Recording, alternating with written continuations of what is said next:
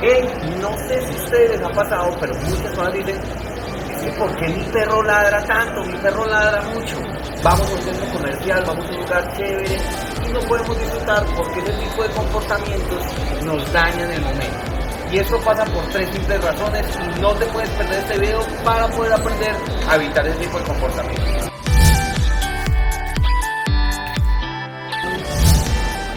El tip número uno y principal cortesía de nuestro alumno Bamboo, que como ven es un tekel, recordemos que toda esta línea de Dachshund, tekel, línea eh, de perro pequeño, mal de compañía, comienzan a generar muchísimos procesos de vocalización, pero es gracias a la familia.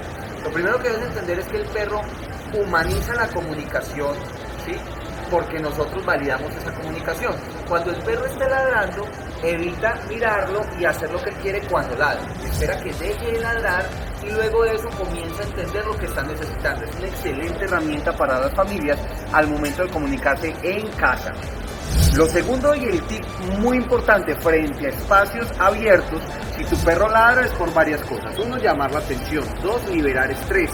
Tres, eh, buscar interés de personas o de perros hacia lo que él está necesitando. Entonces intenta que el perro gestione menos por vocalización y que gestione más por atención sobre la calma.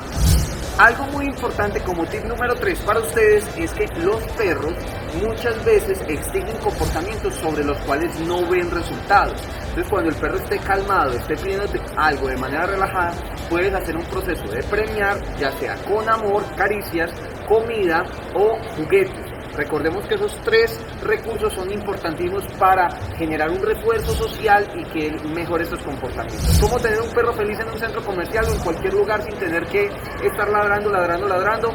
Intenta no prestarle tanta atención a esa forma de comunicación. Perros felices, familias felices, el profe de los perros se los dice y vamos.